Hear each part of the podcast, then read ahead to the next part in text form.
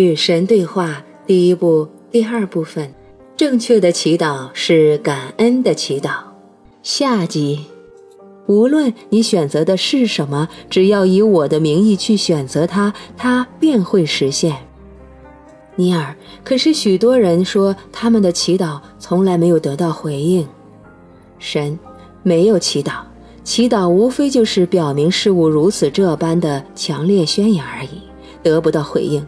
所有的祈祷，所有的想法，所有的宣言，所有的感受，都是创造性的。你在多大程度上认为它是真实的，它就会在多大程度上出现于你的经验。假如有人说他的祈祷没有得到回应，那么实际情况是他最信以为真的思维、话语或者感受已经发挥了作用。然而，你必须知道的是，这其实是个秘密。起到控制作用的思维，永远是思维后面的思维，不妨将其称为诱发思维。所以，你若是恳求乞讨，你将来体验到你想要选择的东西的几率就会变得非常小，因为所有祈求之后的诱发思维是你现在没有拥有你想要的东西，这种诱发思维变成了你的现实。只有一种诱发思维能够压制这样的思维，那就是信仰的思维。坚定地认为，无论你想要什么，神都会毫不例外地满足你的要求。有些人拥有这样的信仰，但这样的人很少。只要人们不再认为神总是对每个请求说好的，而是根本地了解到请求本身是多余的，那么祈祷的过程将会变得非常简单。到了这样的时候，祈祷是感恩的祈祷，它根本不是请求，而是为事物如此这般而感恩的宣言。尼尔，既然祈祷是表明事物如此这般的宣言，那么你的意思是神什么也没有做，祈祷后发生的一切都是祈祷者的行动的结果喽？神。如果你以为神是某种全能的存在，神聆听所有的祈祷，对某些祈祷说好的，对某些祈祷说不行，对其他祈祷说将来也许可以，但现在不行，那么你就错了。要是那样的话，神该用什么样的规则来判断呢？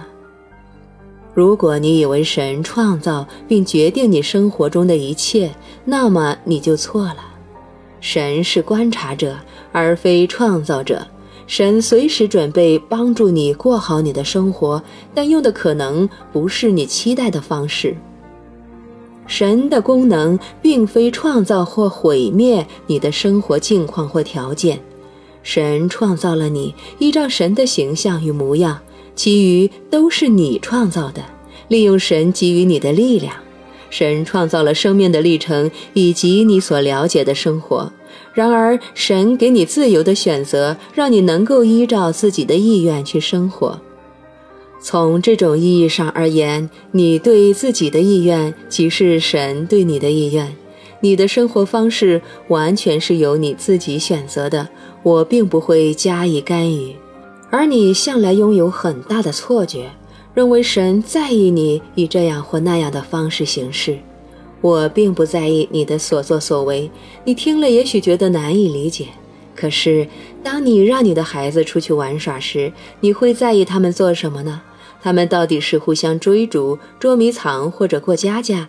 对你来说有区别吗？没有，当然没有，因为你知道他们是绝对安全的。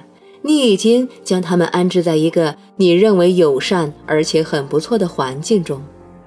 当然了，你总是希望他们别弄伤自己。如果他们伤到自己，你将会出现，给他们帮助，为他们疗伤，让他们再次觉得安心，让他们再次高兴起来，让他们能够在隔天再出去玩。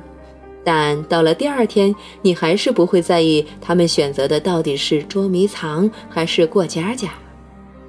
你当然会告诉他们玩哪些游戏会有危险，但你无法让你的孩子别去做危险的事情。你阻止得了一时，阻止不了一世。聪明的父母都明白这个道理，然而父母又总是担心后果。这种矛盾的态度对过程极其淡漠，可是对结果极其关注，可以用来形容神的二元性。不过，在某种意义上，神甚至连后果也不在乎。神不在乎终极的后果，这是因为终极的后果早已注定。下面要说到的是凡人的第二个大错觉：生活的结果是不确定的。正是这种对生活的终极结果的怀疑，创造了你最大的敌人，那就是恐惧。因为你怀疑结果，所以你必定要怀疑造物主，你必定要怀疑神。而如果你怀疑神，那么你必定一辈子都生活在恐惧和愧疚之中。如果你怀疑神的旨意以及神制定这种终极结果的能力，那么你如何能够放松呢？你如何能够真的找到安宁呢？然而，神完全有能力使旨意和结果相称，你不能也不愿相信这一点，即使你宣称神是无所不能的。所以，你不得不在你的想象中创造出某种可与神相提并论的力量，以便解释神的旨意受到阻挠的原因。你们人类神话中那个叫魔鬼的东西就是这么来的。你们甚至还幻想神与这个东西之间发生了战争，以为神解决问题的方法和你们一样。最后，你们居然还幻想神有可能输掉这场战争。所有这些统统有悖于你自称对神所了解的一切，但是并没有关系。你生活在幻觉之中，从而感受到了恐惧，而这全部因为你决定要怀疑神。但假使你换个新的决定，那会怎样呢？那结果会是什么呢？让我来回答你：你的生活将会如同佛陀，如同耶稣，如同每个你崇拜的圣徒。然而，与那些圣徒遭遇的情况相同，人们将不会理解你。当你试图解释你对祥和的感受、你在生活中的欢乐、你内心的狂喜，他们将会听你说，但是不会听进去。他们将会努力复述你的话语，但也会添油加醋。他们将会奇怪你如何拥有他们找不到的东西，然后他们便会妒忌。妒忌很快将会变成愤怒、生气，之后他们将会试图说服你，其实你才是不理解神的人。如果无法如愿以偿地剥夺你的欢乐，他们将会想方设法伤害你。他们的愤怒将会如此强烈。假设你告诉他们这没有关系，说连死也打断不了你的快乐，改变不了你的真相，他们肯定会杀了你。然后呢？等到发现你接受死亡时的祥和，他们将会称你为圣徒，再次敬爱你，因为这就是凡人的本性。